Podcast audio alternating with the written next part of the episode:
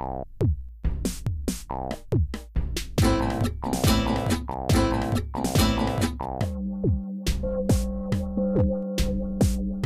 hast Post. Post aus Korea. Liebe Zuhörerinnen und Zuhörer, willkommen zurück zu einer besonderen Folge von Post aus Korea. Das heutige Thema ist besonders für die Studis unter euch interessant. Mein Name ist Eva und wir befassen uns heute und hier mit dem schönen Thema der Hausarbeit und dem wissenschaftlichen Schreiben. Die Theorie passt einfach nicht zum Thema. In der Einleitung komme ich mal wieder nicht zum Punkt und wo war nochmal der Absatz, den ich eigentlich in den Schluss einfügen wollte? Viele von euch Studis können sich mit Sicherheit mit solchen Fragen identifizieren. Unmengen an Tricks dazu gibt es bereits reichlich im Internet und die goldene Regel kennt ihr auch alle bereits. Organisation und Zeitmanagement sind das A und O. Und vergesst bloß nicht mit der Literaturrecherche früh und rechtzeitig zu beginnen. Nun, wie man eine Hausarbeit schreibt, dazu findet ihr genug auf klugen Internetseiten. Und deswegen beschäftigen wir uns hier in dieser Folge mit den unterschiedlichen Facetten der Hausarbeit und das insbesondere aus dem Blickwinkel der Menschen, die eure Noten drunter schreiben. Denn wer könnte besser erzählen, worauf es bei einer Hausarbeit ankommt, als die Person, die solche bewerten? Und dafür habe ich heute zwei Experten ins Boot geholt. Diana und Kamil sind beide promoviert und arbeiten bzw. arbeiteten als wissenschaftliche Mitarbeiter an verschiedenen Universitäten. Beide haben also langjährige Erfahrungswerte gesammelt um sich heute meinen kniffligen und etwas anderen Fragebogen stellen zu können. Hallo Diana. Hi Kamil. Schön euch zu hören. Den Zuhörern seid ihr bereits durch das Thema der digitalen Transformation in Deutschland und Korea bekannt, worüber ihr zwei mit Madeleine und Michael ein Thesenpapier verfasst habt. Die passende Folge dazu findet ihr natürlich auch in unserer Podcast-Reihe und das Thesenpapier findet ihr auf unserer Internetseite unter netzwerk-junge-generation.de. Stellt euch doch trotzdem noch einmal ganz kurz vor. Diana, du hast dich heute telefonisch dazu eingeschaltet. Hallo Eva, tut mir leid an die Zuhörerinnen und Zuhörer, dass ich so ein bisschen blechern klinge, aber es ging leider nicht anders. Ähm, ja, ganz kurz zu mir. Ähm, ja, mein Name ist Diana Schüler. Ich habe bis vor kurzem an einer Universität im Ruhrgebiet gearbeitet als wissenschaftliche Mitarbeiterin, dort promoviert und arbeite mittlerweile aber im Wirtschaftsministerium von NRW. Und genau, ich habe im Bereich Wirtschaftswissenschaften promoviert, aber mit einem starken Bezug zu Südkorea. Genau, und im Netzwerk bin ich seit letztem Jahr August, glaube ich, aktiv und bin unter anderem in der AG zum Thesenpapier ähm, und auch in der AG Career Service. Klasse, danke schön. Nun zu dir, Kamil. Auch dich konnte man bereits im Interview zum digitalen Thesenpapier hören. Sag doch auch noch einmal ein paar kurze Sätze zu dir. Hallo zusammen, ich freue mich wieder dabei sein zu dürfen und heute auch wieder was beitragen zu können zu dem Thema, was mir auch tatsächlich ein bisschen am Herzen liegt. Ähm, ja, ich bin aktuell immer noch wissenschaftlicher Mitarbeiter an der Universität beziehungsweise an einer Universität in Ostwestfalen und bin dort grundsätzlich auch schon seit 2004, habe dort äh, meinen Bachelor gemacht, meinen Master, promoviert, ähm, arbeitete dort als Hilfskraft, dann ähm, als Mitarbeiter und jetzt immer noch als Mitarbeiter, habe an diversen Projekten auch teilgenommen. Wissenschaftliche Arbeit ist seitdem eben ein wichtiger Bestandteil meines ähm, Arbeitslebens bin dann auch beim Netzwerk seit vergangenen August wie Diana, unter anderem in der AG3 beziehungsweise der AG3 Lead in dem ähm, Fall. Also da geht es um Thesenpapiere und Positionen, ja wahrscheinlich bekannt den meisten mittlerweile, aber auch für unsere neuen Zuhörer natürlich äh, interessant. Und ähm, ja, teilweise auch zu Gast bei AG7 Digital Meetup, aber ähm, das eher nur als Gastauftritt. Klasse, Dankeschön. Dann lasst uns direkt in das Interview starten. So, und die erste Frage, die ich für euch mitgebracht habe heute, und zwar interessiert die mich auch persönlich ganz schön, weil das ja doch immer so ein bisschen schwer ist von, von der Definition und von der Trennung, die unterschiedlichen Begrifflichkeiten zu unterscheiden. Was sind denn eigentlich die Unterschiede zwischen einer Hausarbeit, einem Essay und einer Abschlussarbeit? Diana, vielleicht kannst du das beantworten? Ja, sehr gerne. Aber vorher möchte ich noch, und ich glaube, da spreche ich auch für Kamil, noch betonen, dass ich ähm, nicht für meinen ehemaligen Lehrschulinhaber oder die Kollegen oder das Institut oder gar die Uni spreche, an der ich gearbeitet habe oder sogar allgemeingültig hier etwas erzähle, sondern das ist eher so aus meiner persönlichen Erfahrungen heraus. Also es gibt natürlich auch uniübergreifend oder disziplinübergreifend Gemeinsamkeiten bei all diesen Themen, aber ja, ihr werdet vielleicht auch merken, wenn ich aus der Wirtschaftswissenschaft komme, kann ich sicherlich nicht über Biologie sprechen. Also das nur am Rande. Und zudem bin ich auch kein, oder würde ich mich zumindest nicht als die Expertin äh, bezeichnen. Ich war ja äh, nur eine kurze Zeit wissenschaftliche Mitarbeiterin. Professoren machen das ja für für längere Zeit, also über 20 Jahre oder so, die sind da wirklich die Profis drin. Aber ich denke, ich kann trotzdem so einen kleinen Beitrag leisten. Ja, und dann jetzt endlich zur, zur Frage, die du gestellt hast. Also zunächst zur Hausarbeit. Wie war das in dem Bereich, wo ich gearbeitet habe, definiert? Ja, das ist auch tatsächlich äh, von Veranstaltung zu Veranstaltung ein bisschen anders gewesen wir haben da immer so ein bisschen die Daumenregel gehabt, 6000 bis 8000 Wörter, erstmal vom Umfang her. Und man beginnt mit einem Thema und einer Fragestellung und dann anhand von bereits existierender Literatur beantwortet man diese Frage eben. Also man muss keine neuen Forschungsergebnisse in einer Hausarbeit präsentieren. Es gibt oft auch gar keine Methodik oder keine ja, empirischen Daten, die man da präsentieren soll. Es ist eine reine Literaturrecherchearbeit. Und ja, oft fragen die Studierenden deshalb, was denn ihr eigener Beitrag ist, wenn sie ja nur Literatur zitieren. Aber ja, die Auswahl und die Anordnung der Literatur, die zur Beantwortung der Frage benutzt wird, das ist der Beitrag der Studierenden. Aber ja, grob gesagt, das ist so, was wir als Hausarbeit verstanden haben oder was ich darunter verstanden habe. Essay, das ist zumindest vom Umfang her ein bisschen kürzer oder ein bisschen viel kürzer ungefähr so 1000 bis 1500 Wörter, würde ich mal sagen. Und hier gibt es so eine klare Struktur, also kurze Einleitung, dann vier bis fünf Argumente, dann Fazit. Und hier kann man sich auch auf wissenschaftliche Quellen stützen, um die Argumente zu belegen. Aber aufgrund der Kürze kann man einfach nicht so viele verwenden, ja. Und bei Essays, die ich gestellt habe, habe ich den Studenten oft eine Frage vorgegeben die mussten also nicht selber damit kommen, selber ein Thema ausdenken. Genau, also zum Beispiel ganz konkret habe ich meine Studierenden im letzten Semester gefragt, mit welcher Theorie lässt sich die wirtschaftliche Entwicklung in Südkorea am besten erklären und warum. Und weil es verschiedene Theorien gibt, ähm, muss man eben als Student dann gut argumentieren, welche am besten passt.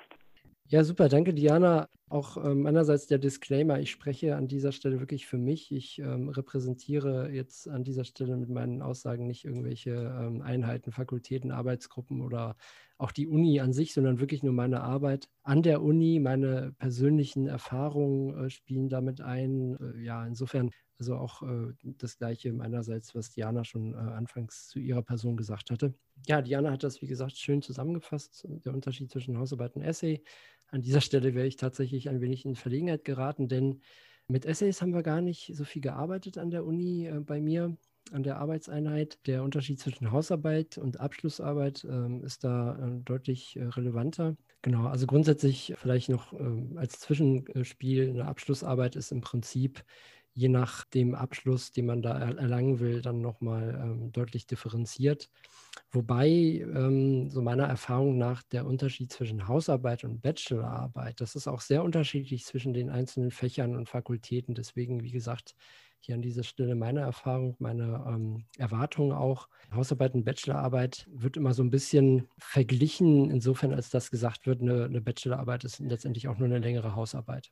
Im konkreten Fall würde das bedeuten, Dafür spreche ich auch wieder nur für mich und für meine Erfahrung, dass eine Bachelorarbeit im Prinzip auch kein neues Wissen schafft, sondern eher die Auseinandersetzung, die intensivere Auseinandersetzung, vielleicht explorativ oder rein deskriptiv mit einem Thema beschreibend ähm, sein kann, muss, muss, keine, muss kein Nobelpreis werden oder sowas. Ja, man muss da nicht irgendwie die Weltformel äh, entwickeln, muss man auch nicht bei einer Masterarbeit oder Doktorarbeit. Wenn man es schafft, umso besser. Dann kriegt man vielleicht irgendwann einen Nobelpreis, aber ähm, gut, ist mir nicht bekannt. Nichtsdestotrotz, eine Bachelorarbeit ist eher basal, grundlegend. Das kann durchaus eine Grundlage auch sein für eine Masterarbeit. Es gibt nicht selten Personen, die das als Grundlage für eine Masterarbeit verwenden. Eine Bachelorarbeit kann auch sein, ein Review, ein ähm, Literaturreview, in dem man zu einem Thema äh, Werke, Literatur sammelt, sichtet, die dann auswertet. Das ist schon, äh, geht schon das Methodische. Oder was äh, durchaus äh, sein kann, auch eine Literaturarbeit, in der man, in der man sich einfach einen Gegenstand widmet, einer Problematik von mir aus, jetzt speziell auch in Bezug auf meine Themenschwerpunkte, ähm, Alterung der Gesellschaft, jetzt ganz, ganz abstrakt, ja. Und dann guckt man sich an, äh, was steht in der Literatur dazu, was ist der aktuelle Forschungsstand dazu, was sind Probleme, Herausforderungen, dann erstellt man irgendwelche Handlungsempfehlungen für irgendwelche Akteure, ja. Während die Masterarbeit nach meinem Verständnis nach, dann definitiv ins Empirische schon äh, geht oder gehen muss, sollte. Kann auch eine Bachelorarbeit sein. Eine Bachelorarbeit kann man durchaus auch empirisch aufbauen, wobei eher grundlegend empirisch heißt, dass wir dann wirklich schon in die Forschung gehen, quantitativ oder qualitativ. Bei einer Masterarbeit ähm, ist aber dieser Innovationsfaktor durchaus oder spielt durchaus eine Rolle. Der ist dann nicht so stark ausgeprägt wie bei einer Doktorarbeit, wo man wirklich neues Wissen schafft, aber bei einer Masterarbeit geht man wirklich Hypothesen nach oder generiert äh, Hypothesen oder schafft neues Wissen, indem man ähm, eine Theorie äh, bestätigt oder ablehnt diese untersucht ähm, das, oder eine neue, neue Theorie grundsätzlich ähm, hinterfragt oder sowas. Also da gibt es sehr viele Unterschiede der Herangehensweise. Deswegen, ähm, das ist ein Thema für sich. Also theoretisch könnte man einen Podcast über, über Bachelor, Master und Doktorarbeiten machen. Deswegen an dieser Stelle nur ganz grob. Und Doktorarbeiten, ja, die sind im Prinzip, äh, ist das dann letztendlich die Krönung, wo man wirklich ähm, sich einem Thema widmet, was im besten Fall, wobei darin immer die Schwierigkeit besteht, das überhaupt so zu, zu sichten, zu blicken, wo man sich einem Thema widmet, was im besten Fall noch nie jemand bearbeitet hat. Ja. Also das ist aber natürlich schwer äh, zu sagen, weil wenn ich nicht irgendwie alle Sprachen der Welt beherrsche, was weiß ich, Suaheli oder so, vielleicht äh, wurde da mein Thema auch schon mal bearbeitet. Ich weiß es aber nicht, weil das eine andere Sprache ist. Okay, ähm, ist dann halt so. Aber nichtsdestotrotz ist eine Doktorarbeit und das kann Diana sicherlich gleich auch nochmal so ein bisschen ähm, ausführen, sonst wird das hier so, so, ein Monolog von mir. Also eine Doktorarbeit ist definitiv etwas, was neues Wissen schafft, äh, schaffen sollte. Und auch da ähm, ist es letztendlich nur eine Steigerung der Masterarbeit, wobei das nicht zu vergleichen ist, definitiv nicht. Aber eine Masterarbeit kann durchaus Grundlage sein für eine Doktorarbeit wiederum, genauso wie eine Bachelorarbeit eine Grundlage für die Masterarbeit sein kann und genauso wie eine Hausarbeit eine Grundlage für die Bachelorarbeit sein kann. Genau, also ich würde da Kamil auch auf jeden Fall zustimmen, so sehe ich das auch. Masterarbeit eben mehr Theorie, mehr Methodik und so weiter. Und Doktorarbeit äh, tatsächlich dann sollte ein Beitrag zur Wissenschaft sein. Ich würde noch hinzufügen, dass man auf zwei Arten eine Doktorarbeit schreiben kann. Und zwar einmal die Monographie, das habe ich gemacht. Das ist dann tatsächlich so eine ja, lange Masterarbeit mit ein bisschen mehr Beitrag zur Wissenschaft. Oder akkumulativ, das wird häufiger ähm, gemacht in letzter Zeit glaube, das kommt aus dem amerikanischen System, dass man drei Aufsätze in Fachzeitschriften veröffentlicht. Und ja, daher gelten dann eben auch die Ansprüche der Fachzeitschriften hinsichtlich nicht nur der Formalitäten, sondern eben auch hinsichtlich des Beitrages, den man mit diesem ähm, Artikel dann leistet zur Wissenschaft. Also da haben die einzelnen Fachzeitschriften dann wirklich sehr strikte Kriterien, peer-reviewed und so weiter. Das ist bei einer Monographie wie ich sie geschrieben habe, nicht der Fall gewesen. Aber es gibt beides in Deutschland immer noch. Genau, kann man sich, glaube ich, aussuchen, was man lieber machen möchte. Okay, danke schön. Ich denke mal, für die Zuhörerinnen müsste jetzt der Unterschied so einigermaßen greifbar sein. Also wer eine Hausarbeit schreibt, kann darauf aufbauen. Fand ich sehr interessant, den Gedanken. Jetzt haben wir so ausführlich die Grenzen der unterschiedlichen Arbeiten festgelegt. In dieser Folge wollen wir uns aber mit der Hausarbeit intensiver befassen. Und ich habe zum Beispiel gehört als Studentin, dass in einer schriftlichen Ausarbeitung der oder die Lehrende im Kern sehen möchte, dass die Studenten sich mit dem Thema intensiv beschäftigt haben und die Formalie einhalten konnten. Und dass das dann eigentlich zum Bestehen ausreichen würde. Wie steht ihr dazu? Ja, wie stehe ich dazu? Also, hm, ich meine, das ist ja jetzt erstmal sehr, sehr abstrakt formuliert, sich intensiv beschäftigen. Also, was ist intensiv beschäftigen? Und das ist so ein, so ein Problem vielleicht auch. Ähm, auch wenn man irgendwie immer Objektivität wahren muss, ähm, nimmt ähm, jeder Dozent, jede Dozentin dieses intensiv beschäftigen immer unterschiedlich wahr. Das hatte Diana eigentlich schon ganz schön zusammengefasst, Zusammenhang mit Hausarbeiten. Ähm, insofern würde ich darauf aufbauen wollen. Also es soll schon wirklich ein konkretes Thema abgearbeitet werden und soweit es geht, auch alle relativ aktuellen, aber durchaus auch klassischen Ansätze dazu vielleicht gesichtet werden. Der Forschungsstand soll dazu irgendwie ähm, einigermaßen aktuell vorliegen. Es muss nicht Innovatives sein. Man findet häufig auch Themen wieder, die, die sich wiederholen. Also in jedem Semester habe ich Standardthemen, die wiederholen sich. Ja? So ein Klassiker ist ähm, jetzt wirklich völlig wertefrei, aber weil es mir gerade in den Kopf schießt, Übergewicht bei ähm, Migrantenkindern. Ja? Das ist so ein, so ein, Klassiker, mit dem ich immer wieder ähm, beschäftigt war. Also ich nicht, sondern letztendlich die Studierenden. Aber ähm, ja, und das kommt immer wieder. Und, und wenn so ein Thema auch immer wieder kommt, ähm, dann guckt man dann letztendlich auch so ein bisschen genauer drauf. Formalia spielen natürlich auch eine Rolle zum Bestehen reicht das sicherlich aus. Ja? Also wenn, wenn man die Formalia einhält, reicht das aus. Ähm, zwar nicht allein zum Bestehen, aber dann ist das schon mal gut. Und wenn man sich dann noch irgendwie intensiv mit dem Thema beschäftigt hat, wobei, was ist intensiv, das ist, sehe ich als relativ an, aber wenn man merkt, die Person hat sich wirklich damit auseinandergesetzt, nicht nur ein YouTube-Video dazu geguckt oder irgendwie einen Wikipedia-Artikel dazu gelesen und das dann irgendwie zusammengefasst, sondern wirklich anhand des Vorgehens ersichtigt wird, dass die Person ähm, sich damit ja intensiv, jetzt greife ich das Wort auf, ähm, auseinandergesetzt hat, dann reicht das zum Bestehen aus. Ja, ja, klar. Also dann ist die 4.0 äh, bescheinige ich dann gerne.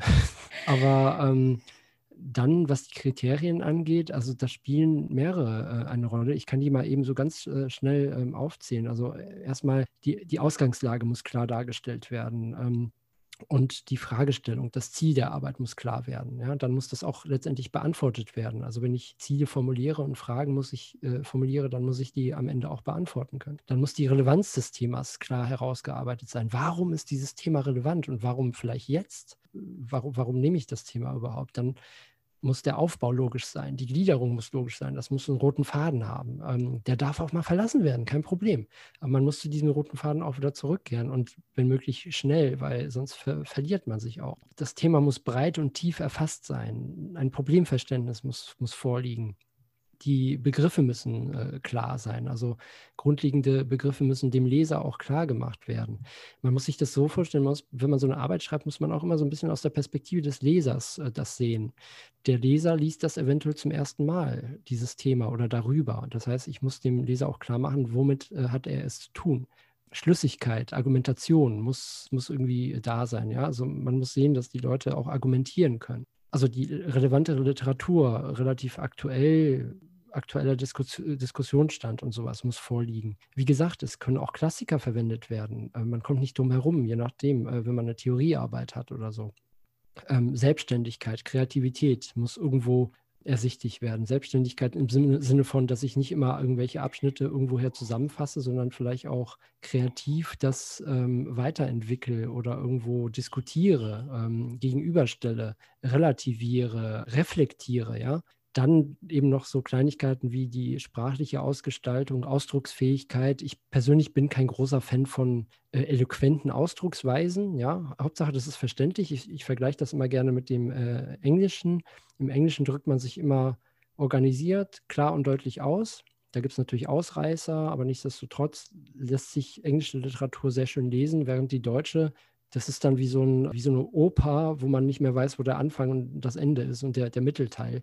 Dann hast du einen Satz mit zehn Nebensätzen und äh, drei Subjekten und äh, das braucht man nicht. Also einfach klare Sätze, verständliche Sätze. Mir muss niemand beweisen, dass er den Duden auswendig gelernt hat. Und dann kommen wir zu der formalen Gestaltung, Zitation. Ist das der gleiche Zitationsstil oder, die Grammatik, Interpunktion? Dann kommen solche Dinge noch dazu. Aber das ist eher, also da guckt man nur noch drauf, wenn es um, um 1,0 oder 1,3 geht. Ja? Oder wenn man zwischen zwei Noten steht, muss nicht 1,0 oder 1,3 sein. Aber das kann dann durchaus nochmal ähm, die Note zum Besseren oder zum Schlechteren führen. Das wären so meine Beurteilungskriterien. Das ist ja auf jeden Fall schon eine ganze, ganze Liste. Hast du da, hast du dafür eigentlich eine, so eine Checkliste oder ist das mittlerweile alles schon in deinem Kopf fest verankert? Das ist eigentlich relativ fest schon verankert. Da kommen auch immer wieder Sachen dazu und es ist auch immer äh, abhängig davon, was eigentlich in der Hausarbeit gefragt war zu leisten. Aber ähm, über die Jahre, so viele sind es ja nicht, ähm, aber immerhin schon ja, sechs Jahre, ähm, die ich das mache, ja, ist das irgendwo auch schon, schon drin. Also man hat so wirklich seine konkreten Punkte, die man ähm, immer wieder, wo man immer einen Blick drauf wirft. Eine Liste, ich kenne Kolleginnen und Kollegen, die arbeiten mit Listen. Ich habe das eigentlich nicht. Ich habe eher so meinen Bewertungsstil, wenn ich dann auch die Gutachten formuliere oder so. Und da findet sich das alles irgendwie immer wieder. Also da, da gucke ich immer oder da orientiere ich mich immer dran. Also irgendwann sitzt das. Lange Rede, kurzer Sinn. Und Diana, wie ist das bei dir? Gewichtest du da so, so ähnlich? Ja, bei den äh, Kriterien würde ich Kamil da voll und ganz auch zustimmen. Also was er da alles aufgelistet hat, darauf gucke ich auch. Und auch was er vorher gesagt hat, dass man damit besteht, dass man sich intensiv mit einem Thema beschäftigt, da würde ich ihm auch zustimmen.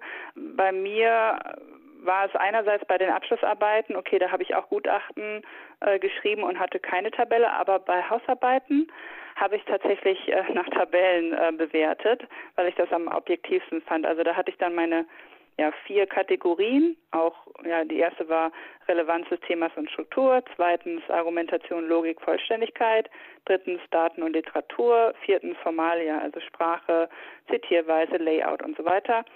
Und dann habe ich, glaube ich, bei Argumentation ungefähr 40 bis 50 Prozent, ich glaube 50 Prozent der Punkte gegeben und dann den Rest aufgeteilt auf, den, auf die restlichen Kategorien. So habe ich äh, versucht, Objektivität zu gewährleisten. Wenn die Studierenden Einsicht haben wollen, kann ich ihnen sagen, hier hast du so und so viele Punkte bekommen. Und ich habe das auch immer alles schön im Dokument, im Word-Dokument der Hausarbeit alles schön als Kommentare dran geschrieben. An einer anderen Universität, wo ich Lektorin, also externe Lektorin war, da gab es auch einen sehr, sehr detaillierten Kriterienkatalog. Ich glaube, da gab es 30 verschiedene Kriterien und für jedes dann irgendwie zwei, drei Punkte. Und ähm, das war wirklich dann ein hohes Maß an Objektivität, würde ich sagen, weil man dann wirklich äh, die Punkte vergeben muss und ja, man kann dann sehr leicht vergleichen die die ganzen Abschlussarbeiten. Das war fand ich zumindest sinnvoll, aber so wie Kamil das macht, mache ich das bei oder habe ich das bei Abschlussarbeiten auch gemacht, in den Gutachten das geschrieben, genau. Aber bei Hausarbeiten habe ich keine Gutachten geschrieben, da habe ich dann eben die Tabellen gemacht. Mhm. Ich habe ja als Studentin auch schon mal so die eine oder andere Tabelle zurückbekommen. Ich muss aber sagen, ich fand es immer extrem hilfreich, wenn man so ein Feedback zurückbekommen hat. Ich meine, klar kann man dann zur Einsicht gehen und so, aber da muss man ja nochmal einen extra Termin ausmachen und dann wird es einem persönlich gesagt und so. Deswegen finde ich das mit dem, mit der Tabelle eigentlich super hilfreich. Das hat wirklich geholfen. Auch wenn, wenn ihr sowas macht und wahrscheinlich von den Studenten selten eine Antwort bekommt oder eine Rückmeldung, könnte ich mir vorstellen. Das ist dann, dass man da oft nicht weiß, ob das überhaupt jemanden erreicht. Ich habe auch mal gehört, dass es eine Daumenregel gibt, die sagt, dass ähm, pro Seitenzahl eine Quelle ausreicht. Also bei beispielsweise 15 Seiten Hausarbeit wäre man mit 15 Quellen gut bedient. Würdet ihr dem zustimmen? Ja, schwierige Frage, ähm, wo ich wahrscheinlich auch wieder sagen würde, das ist dozentenabhängig. Bei den Hausarbeiten, die ich betreut habe, gab es die Daumenregel, dass man drei bis fünf Literaturhinweise pro Seite haben sollte. Wir hatten tatsächlich auch am Lehrstuhl einen Leitfaden zum Anfertigen von wissenschaftlichen Arbeiten. Da stand das drin. Also das habe ich mir nicht ausgedacht, sondern das äh, haben sich meine Vorgänger, glaube ich, mal alles zusammengeschrieben. Zu den Leitlinien kann ich auch gleich nochmal was sagen. Ähm, aber da stand das eben drin, drei bis fünf Literaturhinweise pro Seite. Und das sollte, wenn möglich, nicht immer die gleiche Quelle dann sein. Man soll ja auch verschiedene Sichtweisen gegenüber stellen und ähm, man findet auch nicht alle Infos in derselben Quelle, also braucht man mehrere Quellen. Und ja, für eine Hausarbeit finde ich es jetzt persönlich übertrieben, wenn man da irgendwie 30 Quellen pro Seite verlangt. Das ist auch in der Zeitspanne, in der man eine Hausarbeit schreiben kann, einfach ja, also da muss sich einer schon sehr fleißig dran setzen und äh, aber ich finde es selber übertrieben, muss irgendwie so ein gesundes Mittelmaß sein. Ja, also man kann auch Literatur recherchieren und zusammenfassen bis zum geht nicht mehr. Also wirklich, es gibt ja mittlerweile so viel Literatur, ähm, da muss man irgendwann ein Ende finden. Bei Hausarbeiten hatte ich ja vorhin gesagt, dass das ungefähr 6.000 bis 10.000 Wörter sind.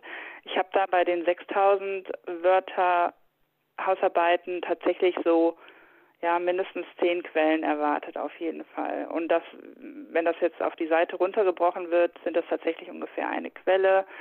Aber eigentlich sollte es eben pro Seite doch dann mehr als eine Quelle sein und wenn möglich auch dann eine andere Quelle oder mehrere Quellen. Kamil, wie siehst du das?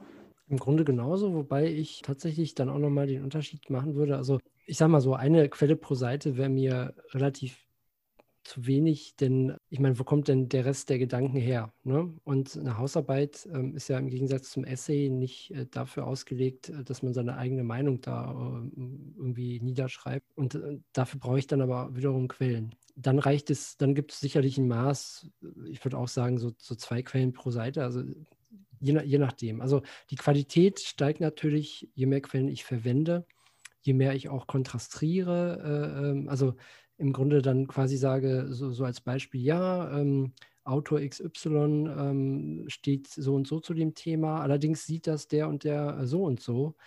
Und eine, eine Übereinkunft haben die beiden nicht, aber bei ähm, Autor Z äh, findet sich der gleiche Gedankengang nochmal zusammengefasst und dann noch um dieses und jenes ergänzt. Und dadurch merkt man ja, dass sich, da kommen wir wieder zu dem Wort intensiv, beschäftigen, ähm, dass sich jemand dann damit intensiv beschäftigt hat. Ne? Und das heißt nicht, dass wenn ich jeden Satz mit einer Quelle unterlege, mich um, umso mehr, äh, umso intensiver damit beschäftigt habe, wie Diana schon sagte. Also die Quantität der Quellen macht die Sache nicht qualitativ besser. Aber ähm, man merkt schon, wenn, wenn zumindest unterschiedliche Quellen genutzt wurden und Grauliteratur ist sicherlich willkommen, also kann man nutzen, wobei ich jetzt, wie gesagt, ähm, jeden dazu äh, abraten würde, Wikipedia zu zitieren. Aber man kann durchaus die Quellen sich von Wikipedia angucken.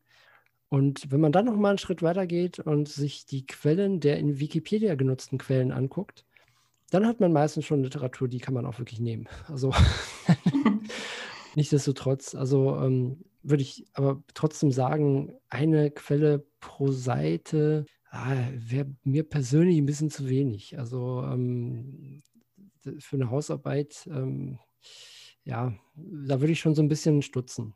Ne? Also zwei müssen es dann schon sein, zwei Quellen pro Seite, ja. Also jetzt nochmal auf dein Beispiel zurückzukommen, ähm, dass man jetzt vielleicht bei 15 Seiten insgesamt dann auch 15 Quellen hätte, was ja letztendlich dann auch bedeuten würde, so im Schnitt eine Quelle pro Seite.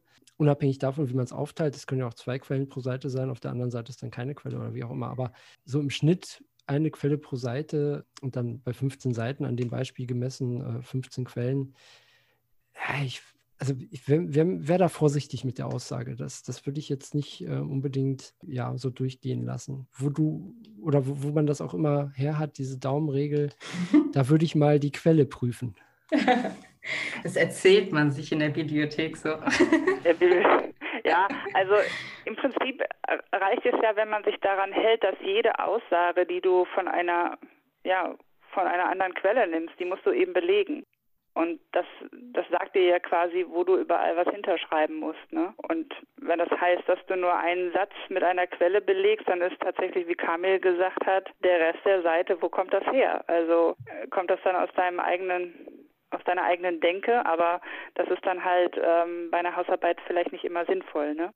Genau, ähm, ich würde das vielleicht noch äh, auch ergänzen wollen, das hat Diana äh, eigentlich auf den Punkt gebracht. Ähm, ich würde diese Daumenregel einfach mal umbenennen in jede Aussage, so wie Diana meinte, muss eigentlich mit einer Quelle belegt werden. Äh, weil es gilt, dass jede Aussage, die ich tätige, nicht meine sein kann. Auch wenn sie meine ist und auch wenn sie logisch ist, auch wenn es nachvollziehbar ist. Was weiß ich, im Winter ist es kalt. Ja, okay, wir wissen es. Aber bei einer Hausarbeit müsste das belegt werden mit einer Quelle. So trivial sich das auch anhört. Also ähm, deswegen lieber darauf achten, nicht auf Seiten oder von Seiten abhängig machen, sondern die Daumenregel eher richten nach Aussagen. Okay, also immer schön schauen, dass man vor allen Dingen gute Argumente da hervorbringt, die man sehr gut belegen kann, dass die Logik in sich geschlossen ist und dass auch jemand, der das zum ersten Mal liest, alles verstehen und der Logik folgen kann. Ja, vor allen Dingen, weil dann ist man halt äh, schnell bei Plagiaten. Ne? Also das ist ja auch so ein sensibles Thema. Wenn du da etwas hinschreibst und es nicht mit Quellen belegst, dann könnte es eben sein, dass es gibt ja so Plagiat-Software, dass man es woanders findet. Kann ja tatsächlich sein, dass man es irgendwo mal gelesen hat, man hat es aber vergessen und dann, dann taucht es da auf und dann hat man schnell ein Plagiat. Also man sollte sich wirklich bemühen, alles, was man extern irgendwie herbeischafft, für die Arbeit belegen muss, soll. Gut, dann gehen wir mal noch einen Schritt tiefer in, in das Thema Hausarbeiten rein. Denn woher wissen die Studis eigentlich, dass die Fragestellung, dass die Methodik, dass all diese Dinge gut gewählt sind? Also wann weiß man, so jetzt habe ich genug recherchiert, jetzt bin ich fertig und jetzt kann ich abgeben? Woher weiß man, dass man fertig ist? Zum ersten Teil deiner Frage, ähm, woher weiß man, dass zum Beispiel die Methodik oder sowas gut gewählt ist? unabhängig jetzt davon, ob ich jetzt in, in, in einer Hausarbeit eine Methodik anwende oder nicht, aber solche Dinge weiß man, wenn man das abspricht mit dem, äh, mit dem Betreuer, mit dem Gutachter, mit dem Menschen, der einen dazu drängt, eine Hausarbeit zu schreiben. Und äh, ohne jetzt, also jetzt völlig wertefrei, das ist auch letztendlich meine Arbeit. Also das, das muss ich wissen, wenn ich äh, Hausarbeiten einfordere muss ich auch für die Leute da sein. Ich kann nicht sagen, äh, du machst das jetzt und dann, ähm, wenn, wenn Probleme oder Herausforderungen anstehen, welcher Natur auch immer, weigere ich mich da den Leuten äh, zumindest ähm, so, eine, so eine Stütze zu sein oder zu geben. Insofern, meiner Ansicht nach, kann, soll, muss sich jeder Studierende äh, frei fühlen, ähm, sich bei solchen Herausforderungen immer wenden zu können an, an die ähm, Dozenten, Dozentinnen. Das ist meine persönliche Meinung, aber ähm, insofern würde ich da erstmal entschärfen.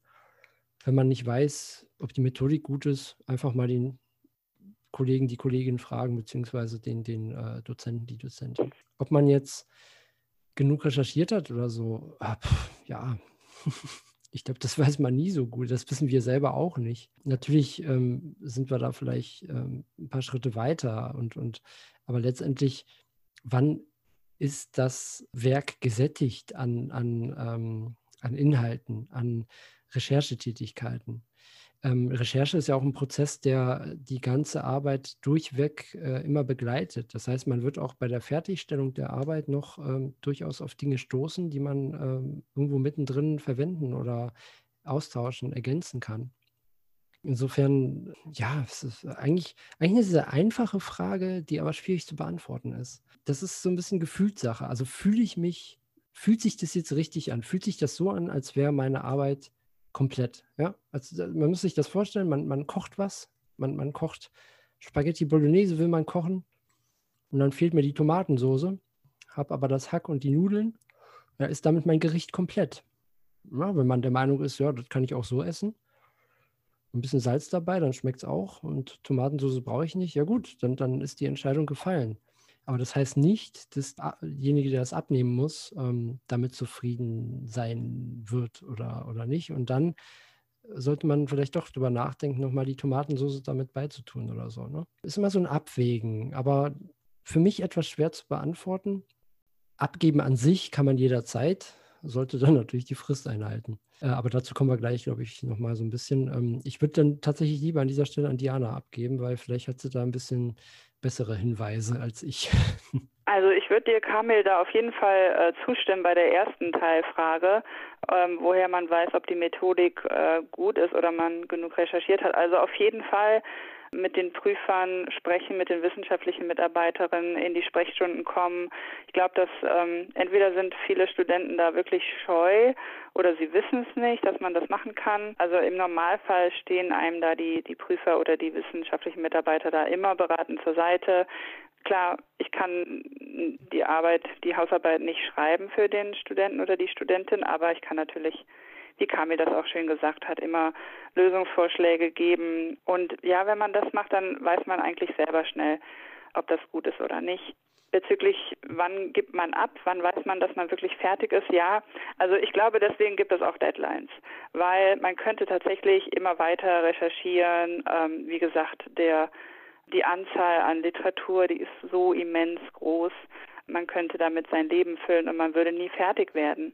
Ähm, und deswegen gibt es ja Deadlines, dass wir sagen, okay, ihr habt hier eine begrenzte Zeit, in der ihr euch mit diesem Thema beschäftigen müsst und irgendwann ist gut. Also irgendwann, es wird irgendwann auch nicht, wahrscheinlich nicht besser dadurch, dass man mehr hinzufügt, oder mehr schreibt, dann wird es irgendwann äh, statt einer Hausarbeit eine Bachelorarbeit oder eben bei einer Masterarbeit, wenn man weiter und weiter schreibt, wenn man drei Jahre an einer Masterarbeit schreibt, dann wird es ja eine Doktorarbeit. Also irgendwie, irgendwann muss man einfach mal eine Deadline haben und sagen, okay, gut ist und ja, dann sollte man einfach loslassen, die Arbeit. Es wird nie perfekt. Bei Doktorarbeiten ist das genauso.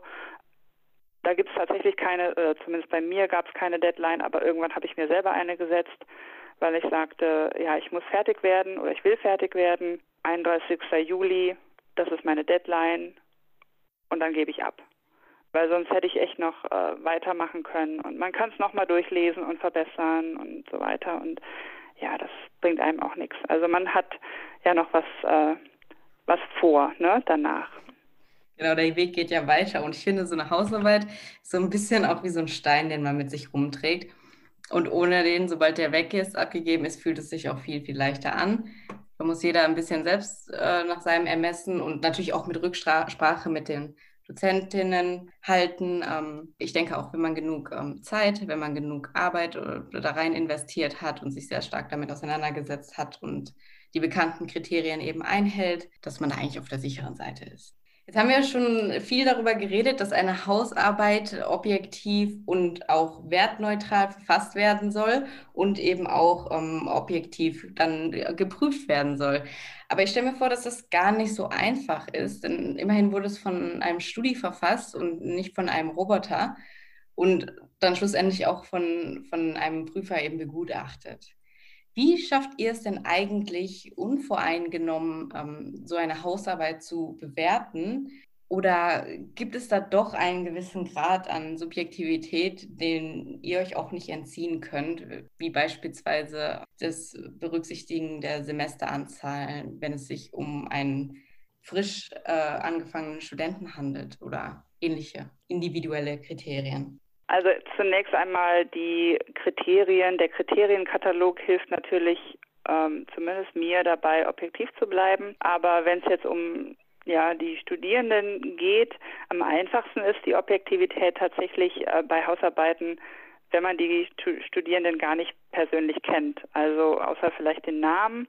Ähm, und das war jetzt während der Corona-Phase tatsächlich so, dass äh, man die Studierenden ja noch nicht mal gesehen hat. Ja, also die haben sich da online zugeschaltet, aber haben ihre Kamera ausgehabt und ich konnte manchmal gar nicht die Stimme von denen hören, wenn das jetzt eine, eine große Vorlesung war oder so. Dann ähm, kennt man die einfach gar nicht. Dann gibt es also wenig Anlass, da irgendwie zu diskriminieren. Warum auch? Ja, man sieht den Namen, ja, okay. Ähm, und man könnte jetzt sagen, okay, da das lädt zur Diskriminierung ein, aber es ist ja, es ist halt nicht wie so eine Double-Blind Peer Review. Das gibt es an der Uni, zumindest da, wo ich war, noch nicht. Wäre vielleicht mal eine Idee. Ja, wenn man die Studierenden nicht kennt. Aber im Normalfall, in äh, normalen Semestern, ja, dann hat man ja schon mit den Studierenden Kontakt. Aber ja, trotzdem, ich, ich versuche da mich wirklich strikt an meine ähm, Kriterien zu halten, die ich da aufgesetzt habe und dann wirklich alle Sympathien, die ich für den einen oder anderen oder die andere Studentin gehegt habe, weil sie so fleißig mitgemacht haben im Seminar, auszublenden und da einfach ganz ganz hart zu bleiben, weil das bringt einfach nichts, wenn ich da Nettigkeitspunkte vergebe. Ähm, das bringt dem Studierenden letztendlich ja auch nicht. Und bezüglich der Semesteranzahl, ich glaube, das sehe ich eigentlich gar nicht, es sei denn, die Studierenden geben das an auf der Titelseite bei den Hausarbeiten. Aber gerade frühe Semester würde ich persönlich und habe ich auch nie bevorzugen, weil da lernen sie ja nichts. Also eigentlich ist die Nachsicht bei äh, kontraproduktiv. Ich würde es eher so sehen bei Studierenden, die im dritten und letzten Versuch sind, dass man da versucht, genau hinzugucken, wo man noch einen Punkt geben könnte, wenn man zum Beispiel so an der Bestehensgrenze ist. Ja, also wenn man 48 von 50 Punkten hat, kann man da noch irgendwie den Studierenden bestehen lassen, dass er es gerade so schafft. Also da würde ich dann eher sehen, weil Exmatrikulation ist auch für die Prüfer ehrlich gesagt ähm, nicht so die leichteste Entscheidung. Immerhin ja, werden die Studierenden dann eben exmatrikuliert und das ähm, ja, das ist dann vielleicht nicht so einfach. Aber das heißt nicht, dass jeder Student oder jede Studentin, die im dritten Versuch ist, auch besteht. Also natürlich, das geht nicht immer. kann sich kein Studierender darauf ausruhen, ähm, dass man im dritten Versuch ja sowieso besteht. Das geht natürlich nicht. Und wie sieht es denn bei dir aus, Kamil? Kriegst du das mit dem Spagat zur Subjektivität auch so hin wie Diana? Ja, es ist tatsächlich ein Spagat, den Diana auch sehr gut beschrieben hat. Übrigens, äh, was mir aufgefallen ist, aber das ist halt dann letztendlich auch der Unterschied von unterschiedlichen Standorten. Diana beschreibt, wie drei Versuche äh, dann letztendlich äh, beim Nichtbestehen zur Exmatrikulation führen. Bei uns ähm, gibt es ein Modell, äh, das dich ähm, Prüfungsleistungen unendlich oft wiederholen lässt, auch ähm, wenn du dich verbessern möchtest wird dann die bessere Note gewertet, die schlechtere nicht. Also es gibt unterschiedliche Universitäten mit unterschiedlichen ähm, Herangehensweisen. Das fand ich sehr spannend, äh, gerade eben. Deswegen habe ich das nochmal aufgegriffen. Also nur so ein bisschen am Rande. Was diese äh, Subjektivität und Objektivität angeht, das ist tatsächlich eine Herausforderung. Denn natürlich bringt man sehr viel mehr an, an, an Erfahrung, Wissen mit, ohne sich jetzt damit her herausheben zu wollen. Aber es ist nun mal so, wenn ich eine Hausarbeit einfordere in einem Bachelorstudiengang, dann weiß ich natürlich viel mehr zu diesem Thema als vielleicht diese Person, die sich das erste Mal damit auseinandersetzt. An dieser Stelle muss ich schon abschalten. An dieser Stelle muss ich meine subjektive, meine subjektive Wahrnehmung des Themas muss ich schon im Prinzip total zurückstellen und versuchen dann Objektivität zu wahren, mich in den Studierenden hineinzuversetzen und ähm, dann im Prinzip aus seiner Perspektive denken, okay, kann er das schon wissen?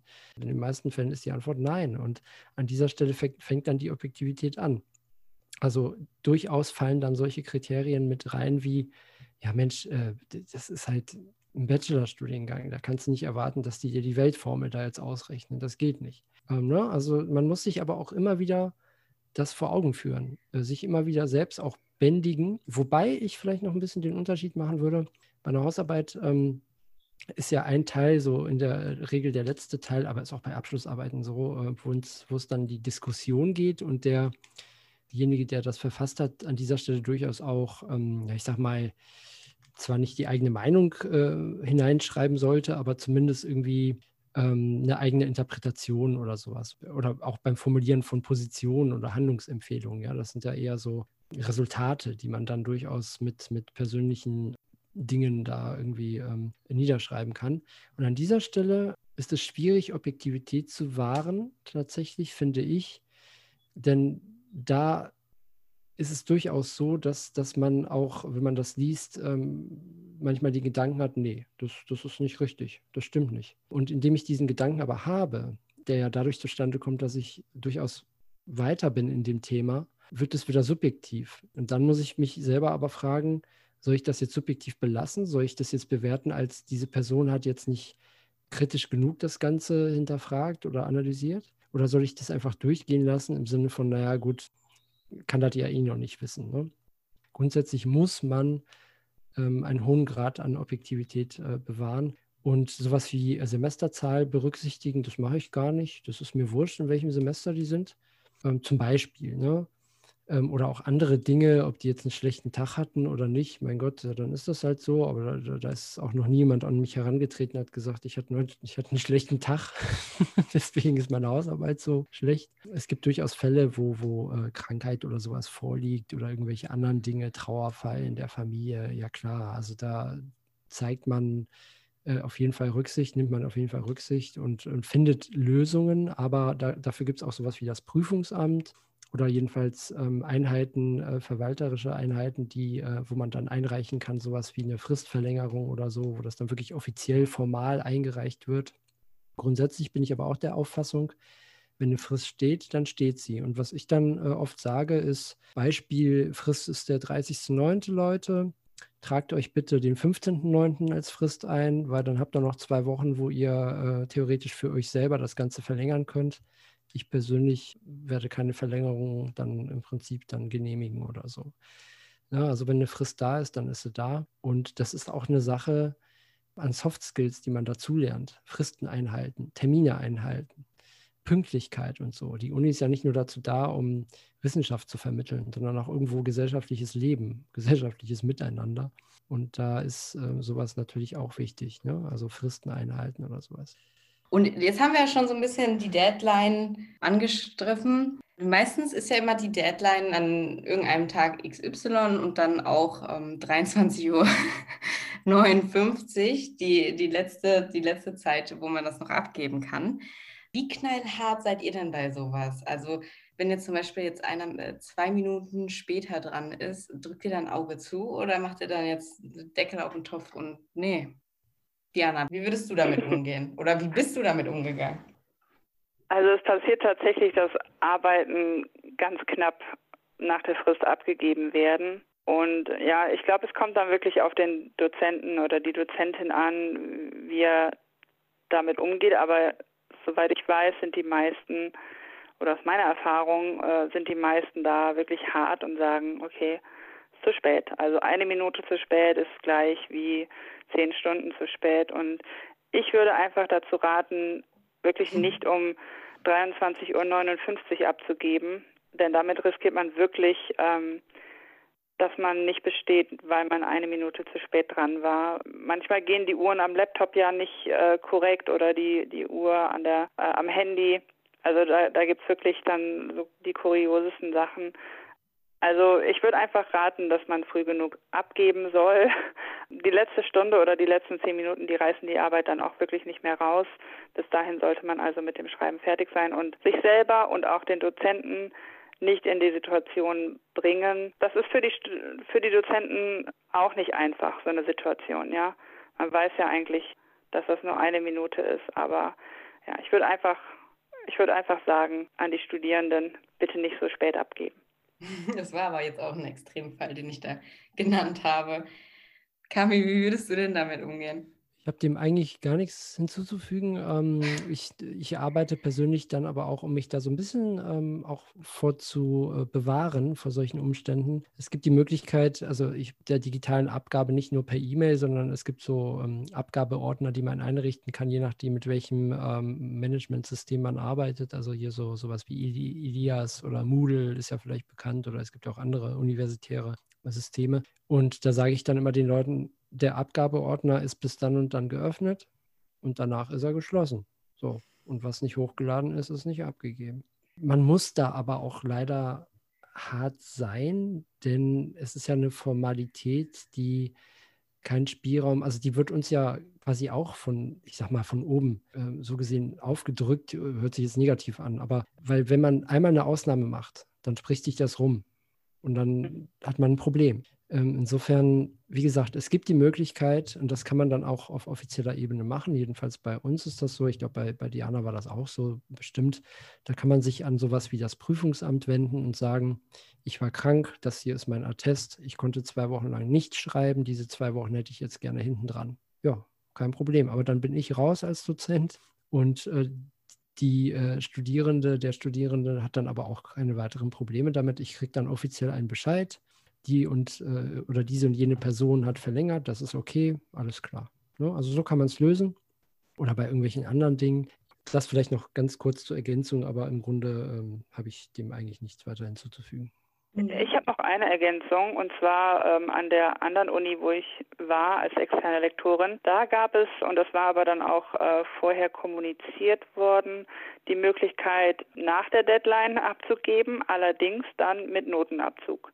Also da, soweit ich mich erinnere, war das so, wenn jemand eine Woche später abgibt, dann gibt es halt eine ganze Note Abzug, also statt 3,0 ist man dann bei 4,0 zwei Wochen später dann zwei ganze Noten Abzug, dann wäre man halt durchgefallen bei einer 3,0 ähm, und so weiter. Also das ist etwas, was ich von einer anderen Universität kenne, aber ich weiß gar nicht, ob das so hilfreich ist. Also ja, ich bin auch, wie Kamil sagt, ein Fan von Deadlines. Deadlines machen auch produktiv.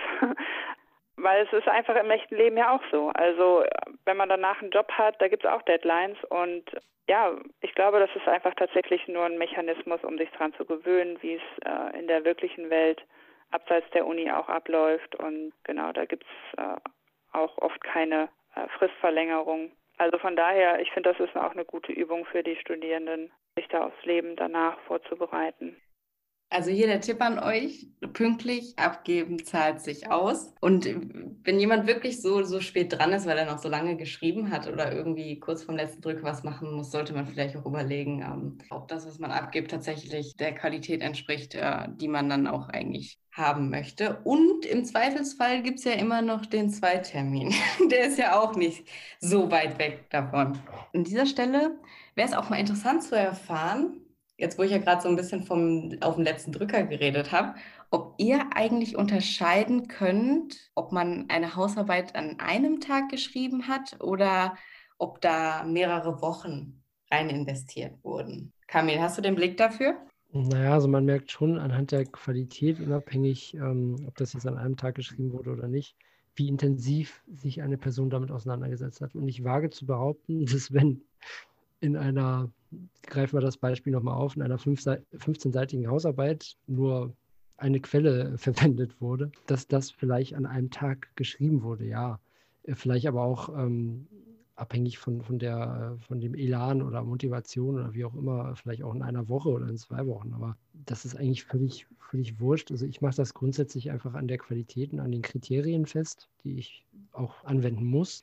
Also ob das dann wirklich an einem Tag geschrieben worden ist, das weiß ich meistens gar nicht. Das ist mir aber auch tatsächlich ähm, relativ wurscht, weil wenn, wenn die Kriterien nicht erfüllt sind, dann, dann kann das auch an einem Tag geschrieben sein oder, oder in, in einem Monat und dann, dann ist das einfach nicht so. Dann, dann muss man diese Person dann leider darüber informieren, dass das nichts war oder so.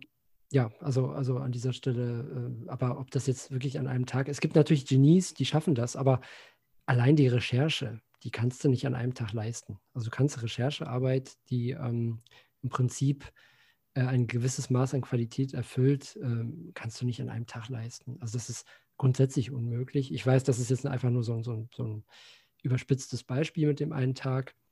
Aber nehmen wir mal eine Woche, ähm, selbst dann wird es knapp. Aber es gibt durchaus Genies, die es können. Und die machen auch gute Sachen. Die haben dann einen IQ von 450 oder so, aber ist okay. Diana, wie sieht es aus deiner Sicht aus? Ja, ich kann mich da eigentlich nur komplett anschließen. Also ich bewerte halt nicht danach, wie lange jemand daran gesessen hat, sondern das Endergebnis zählt einfach. Und ich, deswegen brauche ich das eigentlich nicht erkennen, ob das an einem Tag geschrieben wurde oder nicht. Guck mal an, wie es am Ende aussieht. Und ja, wie Kamil sagt, also vielleicht gibt es ja diese wirklich talentierten oder sehr geübten Studierenden, die das alles an einem Tag schaffen. Aber danach bewerte ich ja nicht. Also das kann mir im Prinzip egal sein. Ich könnte mir jetzt beispielsweise bei euch vorstellen, dass ihr schon so eine Hausarbeit in einen Tag schreiben könnt, weil ihr ja so viel Expertise bereits habt. Das müsste euch doch eigentlich locker von der Hand gehen, oder? nee. okay. nee Kommt aufs Thema an, ne? Ja, und, und ähm, ich würde eher sagen, noch schlimmer, weil man durch seine Expertise viel mehr ähm, darüber nachdenkt, was man da eigentlich tut und ob das überhaupt, also Nee, nach, nach einem Tag, also nach einem Tag habe ich vielleicht mal das Thema formuliert, ja, vielleicht. ja, also wie gesagt, es kommt auf das Thema an und äh, nee, also ein, ein Tag wirklich, auch wenn ich die Literatur zu bestimmten Themen auch schon sehr gut kenne, aber wenn man da jetzt wirklich einen Text von, wie viele Wörter sind denn das? Ja, 15 Seiten, 500 Wörter pro Seite, das Nee. Ich bin sowieso nie jemand gewesen, der alles auf den letzten Drücker macht ich brauche da immer auch sehr viel Vorlauf und fange immer sehr früh an bei allen Sachen. Man, man hat auch an sich selbst dann auch einen höheren Anspruch, ne? Und ähm, an einem Tag, das würde dem Anspruch nicht gerecht werden. Man hat manchmal Deadlines, beziehungsweise da heißt es ja, schreibt doch mal einen Abschnitt zu irgendwas, dann kann man das an einem Tag machen. Ein Abschnitt ist kein Problem. Ja. Oder, oder eine Seite Abstract. vielleicht. Ja, abstract. Aber so eine Hausarbeit, da würden wir genauso wie die Studierenden wahrscheinlich äh, zu brauchen, genauso lange. Ja, vielleicht nochmal ein Tipp an dieser Stelle von meiner Seite. Und jetzt sind wir wieder hier beim Zeitmanagement. Aber ich, ich kann auch nur empfehlen, echt so viel Zeit einzuplanen, dass man auch eben Zeit für sich selber hat während der Hausarbeitszeit. Also, dass man sich nicht irgendwo zu Hause einlullt und den ganzen Tag nur vorm Computer sitzt, zehn, zwölf Stunden lang, sondern auch rausgeht, äh, sich mit Freunden trifft und so, dass man all das auch mit bedenkt. Weil ich finde, man ist am produktivsten, wenn man eben auch diese Ruhephasen hat und ähm, sich mit anderen Dingen beschäftigt. Dann kommt man wieder mit einem ganz frischen Blick ähm, zurück zur Hausarbeit, als wenn man jetzt halt so akribisch davor saß. Und äh, zum Thema Zeitmanagement, also die Universitäten bieten auch Workshops oder so Kurse, Seminare dazu an, weil ich glaube, viele Studierende haben Probleme damit sich die Zeit gut einzuteilen. Und da gibt es ja auch verschiedene aus dem Projektmanagement, so verschiedene Methoden. Und ich rate den Studierenden, die da wirklich so prokrastinieren, sich mal in so, ein, in so einem Seminar anzumelden und das mal mitzumachen. Also ich, ich finde das, glaube ich, ganz hilfreich. Ja, würde ich äh, auch nochmal ergänzen wollen. Vor allem ganz wichtig ist vielleicht auch aus der Sicht des Projektmanagements zu denken. So gesehen gibt es kein Zeitmanagement. Also man kann die Zeit ja nicht managen. Sche Zeit läuft. Die, die läuft jetzt, wo wir miteinander reden, wo wir nicht miteinander reden, wo wir äh, egal was machen. Es ist im Endeffekt immer Organisation und Projektmanagement, was man da betreiben muss, um sich Freiräume zu schaffen für eben Freizeit, die dann auch sowas vermeiden lässt wie ein Brain Freeze, also so, so ein, ja, direkt übersetzt Gehirnfrost, aber im Prinzip, wo es, wo es nicht weitergeht, ja. Also wo man im Prinzip stockt, wo man eine Schreibblockade hat. Ich glaube, Schreibblockade ist das, das deutsche äh, Wort dafür. Ne, weil das hat man sehr oft, wenn man zu lange sich mit etwas beschäftigt. Da ist es manchmal tatsächlich besser, zwei Tage nichts zu machen oder alles andere zu machen, bevor ich dann wieder zum Thema zurückkehre. Projektmanagement, da hat Diana was, was ganz Wichtiges. Ähm, das braucht nicht jeder, aber es gibt Studierende, Mitarbeiterinnen, Mitarbeiter, äh, es gibt Menschen. Es gibt Menschen, die brauchen ein striktes Projektmanagement. Es gibt Menschen, die brauchen das nicht. Also das ist dann auch wieder sehr individuell. Experimentiert ein bisschen rum, informiert euch, was an eurer Uni angeboten wird und Zeit in sich selber und in sein Management für die Zukunft zu investieren, ist nie verlorene Zeit. Jetzt haben wir aber so viel für, äh, Tipps für die ganzen Studis und so gegeben. Wir wollen aber auch also euch so ein bisschen in den Mittelpunkt stellen und mal erfahren eigentlich, wie euer Arbeitstag bzw. der Arbeitstag eines wissenschaftlichen Mitarbeiters aussieht. Weil ich stelle mir das immer so ein bisschen so vor, dass ja, man den halben Tag damit beschäftigt ist, irgendwelche komplizierten Texte zu lesen und die andere Hälfte selbst etwas, ähm, ähm selbst an etwas sehr Geniales schreibt. Bringt hier doch mal bitte etwas Licht ins Dunkeln. Also bei mir kam das stark darauf an, ob es die Vorlesungszeit war oder die Semesterferien, wie mein Alltag so aussah. Ähm, in der Vorlesungszeit, gerade wenn ich eine Veranstaltung zum ersten Mal gehalten habe oder vorbereitet habe, dann war ich wirklich fast nur, ich kann mich an das erste Semester mit Lehre erinnern, da war ich, glaube ich, 90 Prozent meiner Zeit mit Lehre eingespannt. Und dafür habe ich dann jeden Tag einfach nur recherchiert, gelesen ähm, und versucht dann aus diesen Inhalten eine Folie zu basteln für die Veranstaltung. Und das ist manchmal wirklich zeitintensiv. Also weil ich, ich bin auch nicht Experte in jedem Thema gewesen für diese Veranstaltung. Ja, zwölf verschiedene Themen, jedes muss ich vorbereiten das war schon sehr, sehr zeitintensiv und auch Veranstaltungen, die ich schon mal gehalten habe, die müssen auch aktualisiert werden oder verbessert werden, weil ich gemerkt habe beim letzten Mal vielleicht, oh, das war irgendwie, habe ich nicht so gut erklärt oder ah, die Quelle war irgendwie nicht so schön, muss ich mal ein bisschen besser recherchieren. Also das kann man nicht einfach so immer recyceln. Das muss man schon nochmal überarbeiten, würde ich sagen, weil ich eben noch ja, recht unerfahren sind. Vielleicht Professoren, die das schon zum 20. Mal machen, die brauchen da nichts mehr ändern, aber ich musste das noch machen. Ja, und während dieser Lehrzeit bleibt dann die Forschung tatsächlich ein bisschen auf der Strecke. Es sei denn, ja, man kann am Wochenende natürlich noch weiter äh, arbeiten für seine eigene Forschung, wenn man das will oder kann. Aber ja, generell war bei mir dann weniger Zeit dafür. In den Semesterferien sah das dann ein bisschen anders aus, weil ja da standen dann die Korrekturen der Prüfungen und Hausarbeiten an und man findet, würde ich sagen, mehr Zeit für die Forschung. Kommt natürlich auch darauf an, wie viele Prüfungen man korrigieren muss, aber generell habe ich das äh, irgendwie ganz gut hinbekommen. Und ja, wenn man dann an seiner Forschung sitzt, kommt das darauf an, in welcher Phase man ist. Denn ja, auch bei uns die Forschung fängt an mit einem, ja, mit der Themasuche, Literaturrecherche. Äh, dann guckt man, wie man das Thema oder die, die Fragestellung bearbeitet und dann kommt es auf die Methodik an und entweder liest man den ganzen Tag dann nur Literatur und fasst es irgendwie zusammen oder man rechnet mit seinen empirischen Daten rum oder man schreibt dann eben seine Ergebnisse auf oder man ja, hat den Artikel schon fast fertig und überarbeitet den dann irgendwie hundertmal. Also das ist sehr unterschiedlich, kommt auf äh, die Phase an, in dem man ist. Spannender ist es vielleicht, dass man in den Semesterferien auch mal Zeit hat, an Konferenzen teilzunehmen, wenn man seine Forschungsergebnisse mal präsentieren möchte oder sogar Forschungsaufenthalte hat. Das hatte ich, genau, so sah das bei mir zumindest aus. Bei mir sieht es zumindest äh, ähnlich aus, was, was diese ähm, Zweiteilung angeht. Also in der ähm, Veranstaltungszeit, also während des Semesters, äh, wo Veranstaltungen laufen, liegt der Fokus natürlich in gewisser Weise auf eben den Veranstaltungen, die bedient werden müssen, also konkret Lehre. Mein Alltag ist tatsächlich ein bisschen die, diverser oder, oder ähm, breiter aufgestellt. Ähm, Lehre spielt für mich zwar eine wichtige Rolle, ist aber kein zentraler Bestandteil der übertragenen Aufgaben, die ich, die ich zu leisten habe. Also ich meine, bei der Lehre die ist dann ja auch nochmal zu unterscheiden zwischen der die Erarbeitung und Durchführung, also Lehre durchführen, ja, aber das muss ja auch erarbeitet werden, didaktisch aktualisiert werden, pädagogisch sinnvoll gestaltet werden, auch ähm, jetzt zu diesen, ich sag mal, Sonderkonditionen der Pandemie. Äh, da muss das ja auch so ein bisschen äh, angepasst werden auf Formen des, des ähm, Distance Learning, wie auch immer. Da lernt man zwar sehr viel dazu, aber das ist eben auch ein Mehraufwand. Bei mir persönlich ähm, kommt dazu aber auch sowas wie die Akquise oder zumindest die Sichtung von Drittmittelangelegenheiten, das tatsächlich gleichermaßen sowohl in der vorlesungsfreien als auch in der äh, Vorlesungszeit. Also da ändert sich bei mir an der, ähm, ich nenne es mal Belastung nichts. Äh, das ist gleichbleibend, sowie Publikationen, die muss ich auch im Sinne der Weiterqualifizierung, ähm, so gut es geht, auch neben der Lehre bewältigen.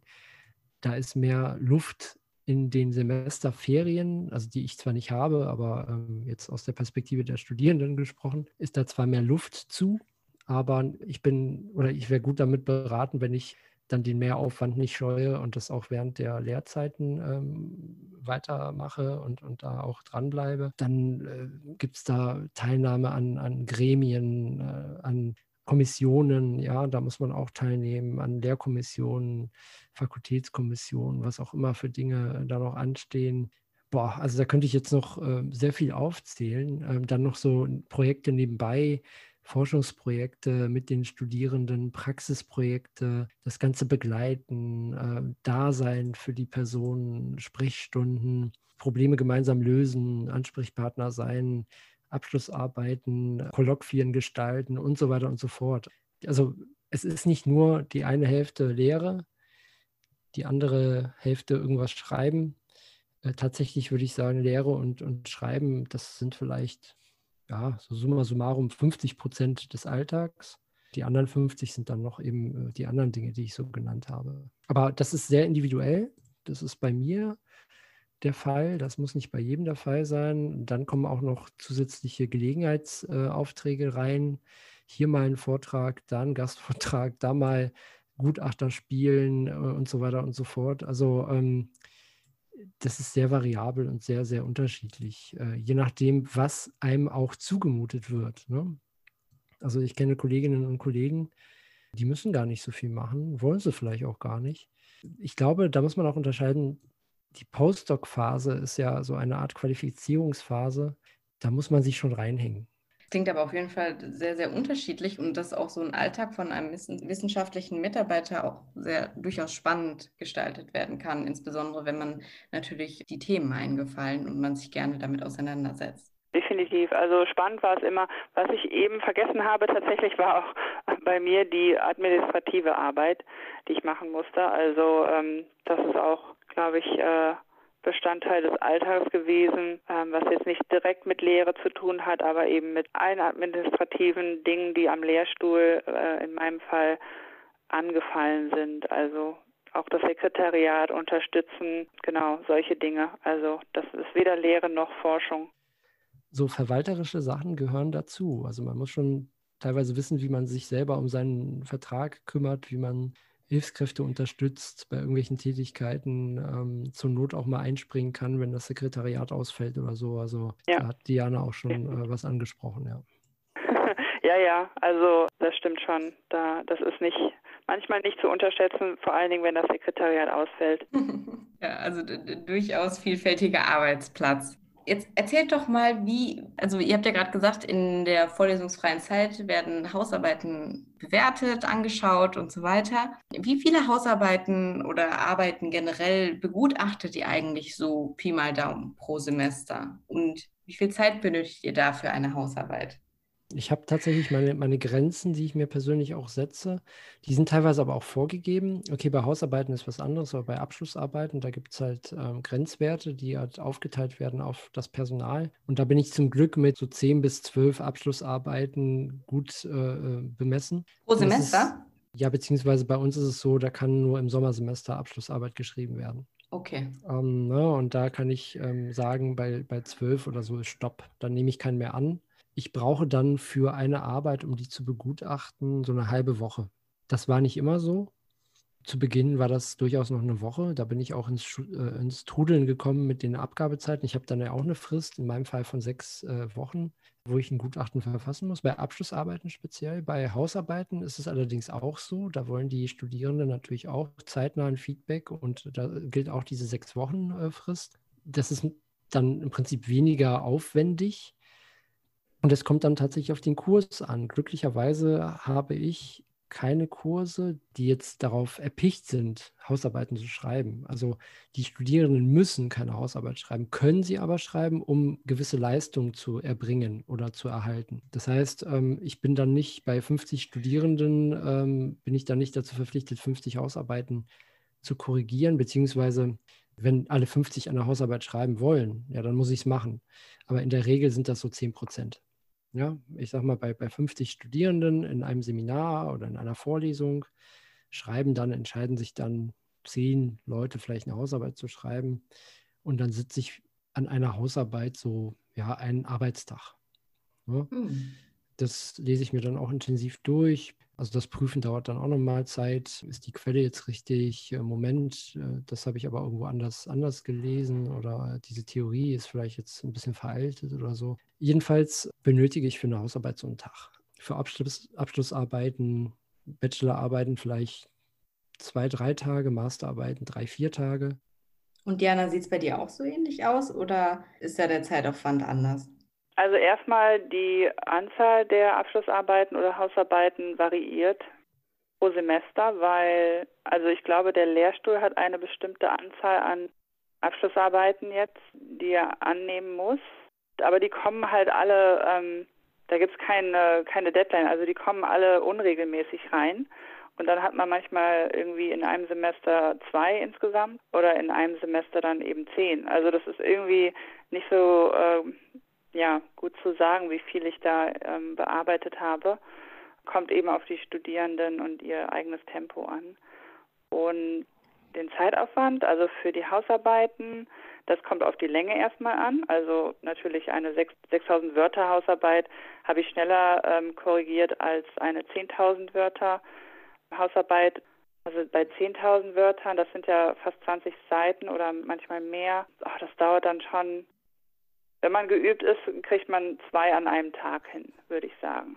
Aber es kommt eben darauf an, auch ob die gut ist oder nicht, weil sehr gute Hausarbeiten, ja, die lassen sich so flüssig runterlesen, die sind ganz logisch und man sieht schon, dass, dass die Formalitäten eingehalten wurden ähm, und so weiter. Und das geht dann schneller in der Regel als Hausarbeiten, wo man wirklich, äh, wie Kamil sagt, auch stutzig wird und man selber nochmal recherchieren muss und äh, überall Rechtschreibfehler, das macht das Lesen schwierig und solche Dinge. Also die schlechten dauern tatsächlich länger als die guten. Bei Bachelorarbeiten habe ich zuletzt, wo ich dann wirklich ein bisschen Übung hatte, so anderthalb Tage gebraucht. Bei Masterarbeiten so bis drei Tage. Genau, also ich würde immer sagen, es, es kommt darauf an, wie gut die Arbeiten sind, dann geht es mhm. schneller. Weil ich vielleicht noch ergänzen wollen würde, ähm, Warum das bei mir vielleicht ein bisschen länger dauert als Diana ist, weil ich mich einfach nicht so sehr konzentrieren kann, stundenlang auf eine Sache. Also wenn ich da fünf Stunden lang mit einer Hausarbeit zugange bin, dann kommt da bei mir jedenfalls nichts Produktives mehr bei rum.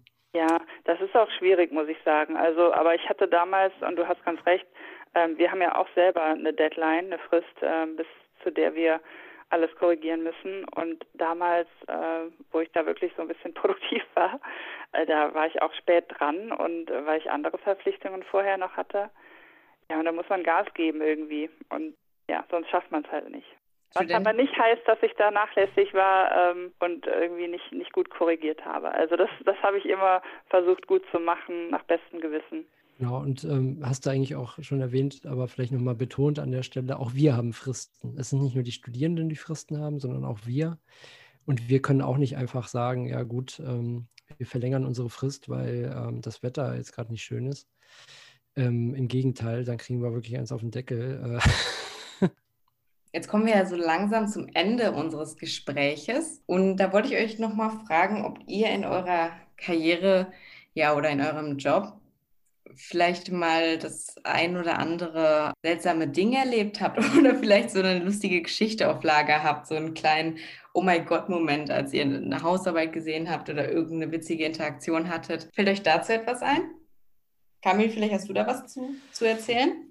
Ja, ich weiß nicht, inwiefern man da so ausholen darf, aber ich kann, kann vielleicht ähm, so, so zwei Dinge erwähnen, die, was ich jetzt persönlich unkritisch sehe, zum einen ähm, etwas weniger äh, Positives, damit fange ich mal an. Und zwar wirklich mein erstes und bisher einziges Plagiat, was ich dann ähm, hatte, mir vorgelegt wurde. Das will ich jetzt nicht großartig ähm, ausführen, aber das war schon so ein bisschen ein Schock. Man hört das immer wieder ne? und äh, klar, es wird plagiiert, äh, aber ähm, dass man das dann selber auf dem Tisch liegen hat und das dann auch äh, merkt und damit auch umgehen muss. Okay, dieser formale Weg, der ist vorgegeben. Also die Person ist dann durchgefallen. Ähm, die wissenschaftlichen Standards werden nicht erfüllt. Das wurde nicht selbstständig verfasst und ähm, es ist so gesehen Plagiat und die Person ist durchgefallen. Das ist die eine Seite der Medaille bei mir. Ähm, die andere ist, dass ich mir dann Gedanken mache, was, ich, was ist schiefgelaufen? Ich versuche mit dieser Person dann in Kontakt zu treten ähm, was, was, was war los? Was ist passiert? Warum ist es dazu gekommen? Ist dir, bist du dir dessen überhaupt bewusst, was, was da passiert ist? Ich versuche das zu hinterfragen und, und der Person tatsächlich auch irgendwie die Hand zu reichen und zu sagen, ey, pass auf, ich muss dich durchfallen lassen. Ich versuche das verständlich zu machen. Es gibt durchaus Personen, die sich dessen gar nicht bewusst sind, was sie da getan haben. Und, und dann versuchen wir eine gemeinsame Lösung zu finden. Aber das war so ein, so ein, so ein Schockmoment und äh, vielleicht was Positives, weniger lustig jetzt für den Zuhörer, aber vielleicht hatte ja Diana was Lustiges, aber jedenfalls was Positives, dass ich immer wieder überrascht bin über die Kreativität der Studierenden. Ich sage auch immer, äh, das sind so, das ist so das Themenspektrum, was ich anbiete, äh, basierend auf meinen Forschungsschwerpunkten. Aber wer möchte, kann über alles Mögliche schreiben, solange es irgendwo den Kern unseres Studiums tangiert. Ja? Also, ähm, und jedenfalls ähm, sind manche Studierende wirklich sehr kreativ und das finde ich dann total toll, wenn dann plötzlich irgendwelche Themen äh, aus, aus, aus ja, Erdboden gestampft werden. Da habe ich im Leben nicht dran gedacht, ja. Also sowas wie, ähm, was eigentlich ähm, logisch ist, aber sowas wie Aussehen, äußere Erscheinung und ähm, persönliche Gesundheit oder sowas oder persönliche Gesundheitswahrnehmung oder äh, eigene Körperwahrnehmung oder so. Das ist jetzt nicht wirklich ein witziges Thema, okay. Darum geht es aber gar nicht. Es geht eher darum, dass mich diese Kreativität einiger Studierender äh, oder, äh, überrascht und ähm, ich mich dann auch wirklich freue, weil ich dann nicht zum x-ten Mal lesen muss, ähm, was ist der Zusammenhang zwischen ja, also Alterung und Mortalität, ja, dass man im Alter irgendwann leider Gottes ähm, der Mortalität ins Auge blicken muss, das weiß jeder. Und wenn man das dann zum hundertsten Mal lesen muss, dann ist das auch nicht gerade sehr spannend. Aber ähm, ja, manche Studierende sind nun mal sehr kreativ und das freut mich dann. Und es ist vielleicht nicht sehr witzig an dieser Stelle, tut mir leid, aber nichtsdestotrotz meine persönliche positive Erfahrung, die ich dann immer gerne auch mache. Also du freust dich dann schon immer, wenn Studenten mit irgendwelchen tollen neuen Ideen da vorbeikommen, die du, die du dich dann auch so ein bisschen reinlesen kannst und auch mal ein bisschen was, was Neues auf dem Schreibtisch liegen hast. Richtig, weil ich das schön finde, wenn sich Studierende, wenn die Studierenden diese Uni-Zeit auch mal dazu nutzen, sich ein bisschen geistig auszutoben. Das wird später nicht mehr so sein, ähm, wenn man dann irgendwie ins Berufsleben ein, ein, reingeht oder von mir ist auch als wissenschaftlicher Mitarbeiter oder so oder Mitarbeiterin, dann äh, kann man das nicht mehr so in der Hülle und Fülle, außer man hat da wirklich Zeit zu. Aber ich finde, als Studierender sollte man die Gelegenheit dazu haben, das zu können. Und ähm, das ist aber auch wieder eine sehr subjektive Meinung. Da würden sicherlich Kolleginnen und Kollegen die Nase jetzt rümpfen, manche vielleicht nicht, andere würden mir zusprechen. Das ist mir an dieser Stelle aber auch völlig egal, weil es, wie gesagt, meine persönliche Meinung ist. Also ich finde es toll, wenn Studierende kreativ werden. Wenn sie wirklich mal Themen, also Hausarbeitsthemen oder was weiß ich, Abschlussarbeitsthemen aus dem ähm, Hut zaubern, die, wo ich dann wirklich sage, cool, cool, genial will ich lesen. Mhm. Will ich einem guten Buch vorziehen oder so, ja?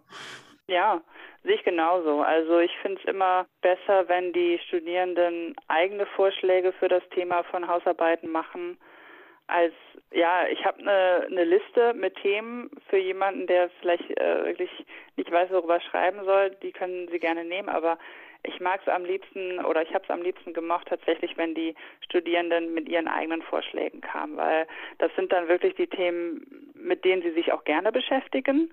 Ja, wenn ich denen was vorgebe, dann vielleicht mögen sie es nicht so gerne. Und vor allen Dingen können sie das wirklich, wie Kamil ja am Anfang gesagt hat, auch als Grundlage für weitere Arbeiten nehmen. Ja, also wenn mich dann, was weiß ich, ähm, der Einfluss von K-Pop auf äh, die Exporte in, von Korea, ähm, wenn mich das total brennend interessiert, ja, K-Pop zum Beispiel, dann, ähm, dann weiß ich auch, dass die Leute sich da zumindest gut mit beschäftigen, ja, und dann wird es auch besser, glaube ich, als wenn ich denen dann so ein Thema gebe wie die Geldpolitik der koreanischen Zentralbank. Von daher habe ich das auch immer äh, sehr begrüßt, wenn die Studierenden da wirklich äh, sich selbst mal Gedanken gemacht haben. Vielleicht noch äh, ganz kurz dazwischen gegrätscht. Vielleicht ist es ja doch witzig. Ähm, ich sage dann oft gerne zu den Leuten, also die, die, kommen dann auf mich zu, ja, kann ich denn das und das Thema machen? Da sage ich manchmal ganz plump, ja, mach doch. Und ähm, in diesem Moment sind viele irritiert, aber das finde ich dann tatsächlich lustig an der Stelle, weil die diese Offenheit wohl gar nicht gewohnt sind. Aber genau das sollte Uni sein. Offen für ja. Ideen, für, für kreative Ideen, für, für geistige Weiterentwicklung und auch persönliche Weiterentwicklung. Ich will den Leuten nicht alles vorgeben. Das möchte ich nicht. Ja. Die sollen selbst drauf kommen. Ist vielleicht auch ein bisschen konservativ äh, der Ansatz, weil Universitäten immer weiter verschult werden. Mal mehr, mal, mal weniger stark. Aber ähm, ich möchte nach wie vor daran festhalten. Ja, also ich, ich war auch immer ein Fan davon, weil auch ich dann was Neues lerne, ja, weil ich bin da auch in meinem eigenen Forschungsbereich und ja, die Inhalte der Vorlesungen sind da, aber ja, über die Logistikbranche in Korea wusste ich auch nicht so viel, bis eine Studentin da was drüber geschrieben hat. Also von daher, da lernt man auch selber als wissenschaftlicher Mitarbeiter oder Mitarbeiterin gut dazu. Also das von daher kann ich auch nur unterstreichen. Ansonsten so seltsame Dinge oder sowas. Ja, eigentlich äh, sind da gar nicht so viele seltsame Dinge. Das, das haben wir alles heute schon äh, besprochen. Ne? Zu spät abgegeben oder nach Verlängerung der Deadline gefragt. Das sind halt so die Klassiker. Plagiate habe ich auch immer Angst vor gehabt, dass ich mal sowas bekomme. Aber Glück gehabt, da hat keiner ordentlich plagiiert. Und ja, ansonsten so kuriose Dinge sind da gar nicht passiert, muss ich ganz ehrlich sagen. Schade. Ich dachte, die, die Studenten hätten euch in, dieser, in diesem Zusammenhang ein bisschen mehr gefordert oder euch zum Stutzen gebracht. Manchmal vielleicht in, in dem, was sie in der Hausarbeit schreiben, wenn sie da irgendwie Dinge falsch verstehen aus Quellen, aber ehrlich gesagt, ja, das, das passiert halt, ja, dann geben sie das irgendwie falsch wieder und dann denkt man so, hm, dann guckt man in der Quelle nach, ob das wirklich da so steht und dann ah, hat er falsch verstanden vielleicht. So, dann lass uns mal zum Abschluss unseres Gesprächs kommen. Und zwar, welchen Tipp könnt ihr denn eigentlich den Zuhörer oder Zuhörerinnen geben? Ähm, also, wo kann man in einer Hausarbeit besonders viele Punkte holen? Oder gibt es Aspekte, die gar nicht so schwer gewichtet werden, wie man eigentlich annimmt? War ganz schwer. Ähm, Tipps zu geben ist immer ganz schwer, weil ähm, Tipps natürlich auch wiederum eigentlich sehr individuell angelegt sein müssten. Also im Grunde könnte ich jetzt einer Person Tipps geben, die mit einem konkreten Gegenstand auf mich zukommt, mit einer konkreten Problematik oder Herausforderung. Ich, ich versuche ja immer Herausforderungen zu sagen, nicht Probleme. Jedenfalls das könnte ich machen, aber so Tipps im Allgemeinen schwierig. Also vielleicht einfach wirklich versuchen, also wenn irgendetwas unklar ist, immer fragen. Ja, jeder kennt das Lied oder, oder hier Sam Sesamstraße oder was das ist. Wer nicht fragt, bleibt dumm. Ja, es gibt keine dummen Fragen. Es gibt vielleicht dumme Antworten, aber keine dummen Fragen. Also wenn man etwas nicht weiß, dann einfach fragen. Die Dozenten sind dazu veranlasst, also die müssen darauf eingehen. Es gibt welche, die sind dann genervt, gut, äh, geschenkt, äh, aber die müssen trotzdem meine Frage beantworten. Also immer nachhaken, sicher gehen. Äh, Habe ich das jetzt richtig verstanden? Wenn etwas nicht richtig verstanden worden ist, dann liegt das nicht nur an einer Person, sondern an beiden Kommunikationskanälen vielleicht auch immer zwischendurch, wenn man sich nicht ganz klar ist, ob es gut läuft oder ob man auf dem richtigen Weg ist, äh, immer fragen, immer, immer nachhaken, die Betreuung in Anspruch nehmen. Damit äh, werde ich jetzt vielen Kolleginnen und Kollegen vielleicht auch irgendwo ähm, nicht äh, gerade entgegenkommen, aber ähm, man muss sich dessen bewusst sein, dass das unsere Arbeit ist. Unter anderem, nicht nur, aber unter anderem. Dann versuchen, sobald, so, soweit das transparent gemacht worden ist, äh, diesen Kriterien zu entsprechen sich selber Fristen setzen, kleine Meilensteine, mit kleinen Meilensteinen arbeiten. Nicht irgendwie äh, in drei Monaten muss ich meine Hausarbeit abgeben, sondern ja, irgendwann in drei Monaten muss ich meine Hausarbeit abgeben, aber ich fange jetzt schon mal an mit der, was weiß ich, mit dem Hintergrund, mit der Problemstellung. Und das schaffe ich in einer Woche. So, fertig. Dann den nächsten Step. Also immer kleine Meilensteine setzen, für sich so ein bisschen ähm, das Ganze organisieren. Da sind wir wieder beim äh, Projektmanagement. Ja? Nicht aufschieben. Also nicht, nicht denken, dass, dass sich Probleme oder Herausforderungen ähm, durch Aufschieben irgendwie irgendwann von selbst lösen. Äh, solche Kleinigkeiten. Also im Grunde alles läuft hinaus auf, auf das äh, eigene Organisieren des Ganzen. Programme oder, oder wie kann ich mir vielleicht noch behelfen? Citavi, ja, damit ähm, kann man zum Beispiel die Literatur verwalten. Ich persönlich arbeite bis heute ohne derartige kleine Helfer. Ich mache alles manuell. Müsste Citavi aber auch mal lernen, ja. Ähm, ne, also sollte man heutzutage vielleicht auch mal beherrschen. Ähm, nichtsdestotrotz, jeder hat so seinen eigenen Stil des Arbeitens. Diesen Stil finden, sich selber bewusst machen, was kann ich überhaupt leisten, und so weiter und so fort. Also äh, sich seiner eigenen Fähigkeiten auch bewusst werden, sich seiner eigenen Grenzen bewusst werden und damit arbeiten und nicht versuchen, auf Mount Everest zu steigen, äh, wenn man äh, gerade mal hier irgendwie den höchsten Punkt in Ostfriesland schafft, ja, oder, oder dafür trainiert hat. Eher allgemeine Dinge und wenn dann konkrete Tipps ähm, von mir gefordert werden, dann auf jeden Fall auf individueller Ebene. Und dann kommen wir, um den Kreis zu schließen, wieder da zurück, dazu, dass man die Dozentinnen und Dozenten äh, möglichst persönlich ansprechen sollte. Ja, cool. Dankeschön für diese Tipps. Diana, hast du da noch irgendwas zu ergänzen oder hinzuzufügen? Ich meine, wir haben ja jetzt während des gesamten Gesprächsverlaufes unendlich viele Tipps und äh, Aspekte, auf die man den Fokus legen sollte, ähm, hier und da fallen lassen. Aber vielleicht hast du ja noch den einen oder anderen guten Ratschlag. Ich glaube, Kamil hat das schon ähm, sehr schön und sehr gut auch gesagt. Dem würde ich mich auch anschließen. Was ich vielleicht noch ähm, den Studierenden mit auf den Weg geben würde, zusätzlich dazu, ist, ja, abgesehen vom Zeitmanagement, was ich wirklich essentiell finde, aber ähm, sich so früh wie möglich mit den Rahmenvorgaben zum Anfertigen von wissenschaftlichen Arbeiten des jeweiligen Lehrstuhls oder der Fakultät vertraut machen. Also es ist am einfachsten, Punkte zu holen, finde ich, bei den Formalia. Also bei Zitierweise, Layout, Bibliografie, also wie sollen Quellen aufgelistet werden und so, solche Sachen. Ich finde, das ist wirklich am einfachsten.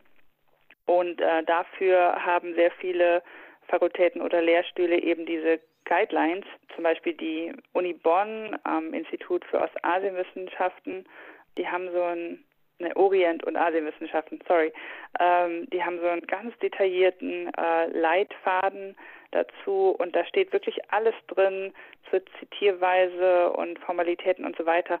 Und dann ist es wirklich ja, geschenkt quasi die Punkte, ja. Da, da braucht man sich dann bei den Formalia keine Sorgen machen, wenn man sich da genau dran hält.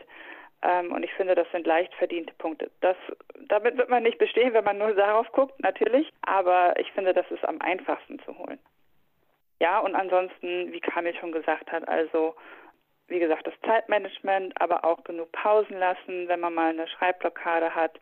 Einfach mal spazieren gehen, den Kopf frei kriegen, Sport machen, Freunde treffen und so weiter und dann sich wieder dran setzen mit neuer Energie und dann wird das schon. Also und alles andere wirklich individuelle Fragen mit dem Personal, äh, mit den wissenschaftlichen Mitarbeitern besprechen oder die sollten wirklich immer ein offenes Ohr haben und sollte man auch äh, wirklich in Anspruch nehmen, die Sprechstunden. Ja, dann bleibt mir an dieser Stelle nur noch eins zu sagen. Und zwar vielen, vielen Dank, Diana und Kamil, für eure Zeit und für eure ganz, ganz tollen, hilfreichen Tipps und den Einblick in, in das äh, wissenschaftliche Arbeiten, drunter, drüber, hinten, vorne. Dankeschön dafür. Mir hat sehr viel Spaß gemacht mit euch zwei. Danke, dass ihr da wart. Ja, danke auch von meiner Seite. Hat mir auch äh, viel Spaß gemacht und äh, hat mich echt gefreut, ein bisschen meiner Erfahrungen weiterzugeben und ich hoffe, da können einige von profitieren. Ja, auch meinerseits hat mich auch sehr gefreut. Äh, vor allem, man, man wird tatsächlich wenig nach, nach diesen Dingen gefragt und wenn man das dann auch mal vielleicht an die Öffentlichkeit tragen kann oder jemandem auch damit helfen kann. Also mir persönlich bringt das auch irgendwo Freude und ähm, hat mir auch heute, wie gesagt, sehr viel Spaß gemacht. Genau, und wir hoffen natürlich auch, dass es euch, liebe Zuhörerinnen und Zuhörer, viel Spaß gemacht hat und auch ähm, viel gebracht hat heute euch diese Folge anzuhören. Und wenn diese Folge euch gefallen hat, lasst uns gerne ein Feedback da. Unsere E-Mail-Adresse findet ihr in der Kurzbeschreibung, damit wir wissen, ob auch solche Formate bei euch gut ankommen und wir mehr davon produzieren sollen. Ansonsten vielen Dank alle miteinander und bis bald.